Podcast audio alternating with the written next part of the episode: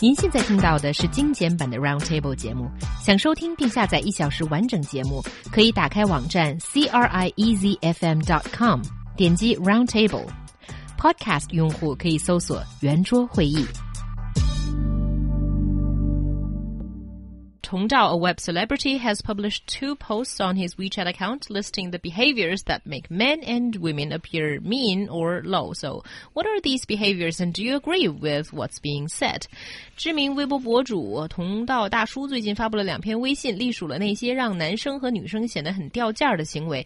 他都列举了哪些行为？而你同意他的说法吗？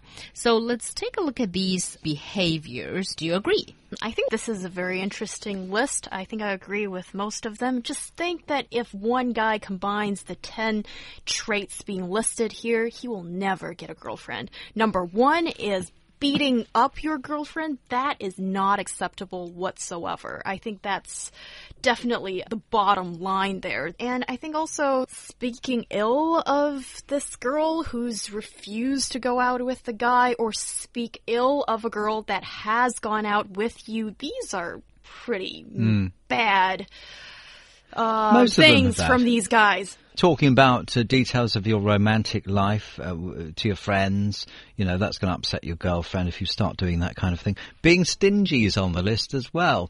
I mean, there's a difference between being careful with your money and being stingy eventually there comes a time where, yes, you do have to pay for things. It's no good expecting to sponge off other people all your life, but being careful with your money is another issue.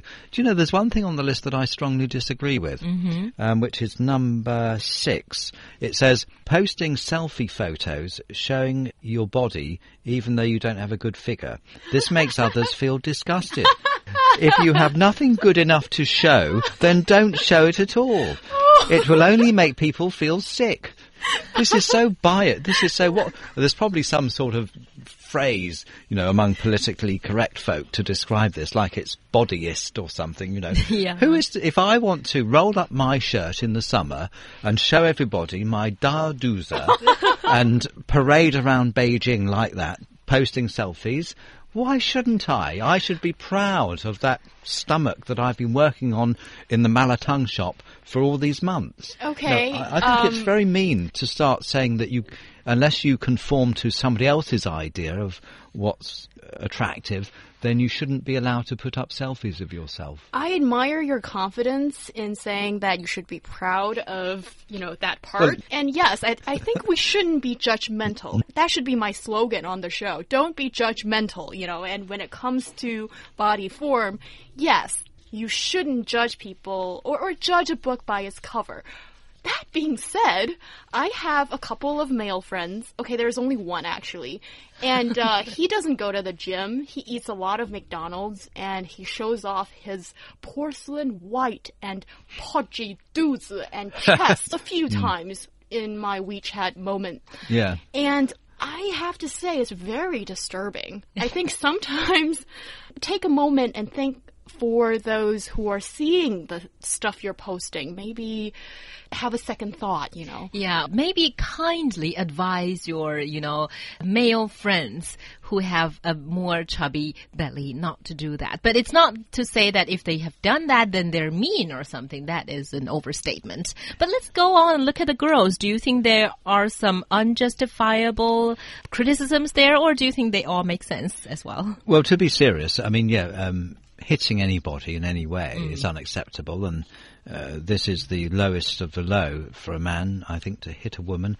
Or indeed, I don't think it's acceptable for a woman to hit a man either. And also, I think um, the one that I honestly cannot agree with uh, as a behavior from the ladies is. Um, well, what's being listed on this list is only saying praising your ex-boyfriends, but I think what essentially is aiming at is um, those girls that only can see their self worth by what kind of guys they end up with or date. And if you're with a rich guy, does that make you like better? I think that kind of value system, let's just, you know, call it that name, and I think is just not not good for you. And I think you should be finding your self-worth or your own values independently. And I think it's what you create for yourself that is most important and it shouldn't be because some guy that you date.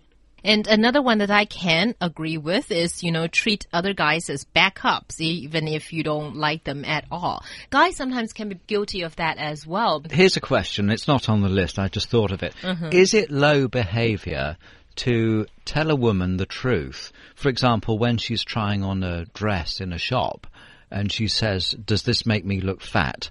What is the correct response? Fat? That word cannot be related to you in any way, and there should not be any pause in the middle of the response. you So, know? in other words, Well- is it low behavior then to tell the truth in this situation? Mm, I think it's not low, but it's just plain stupid.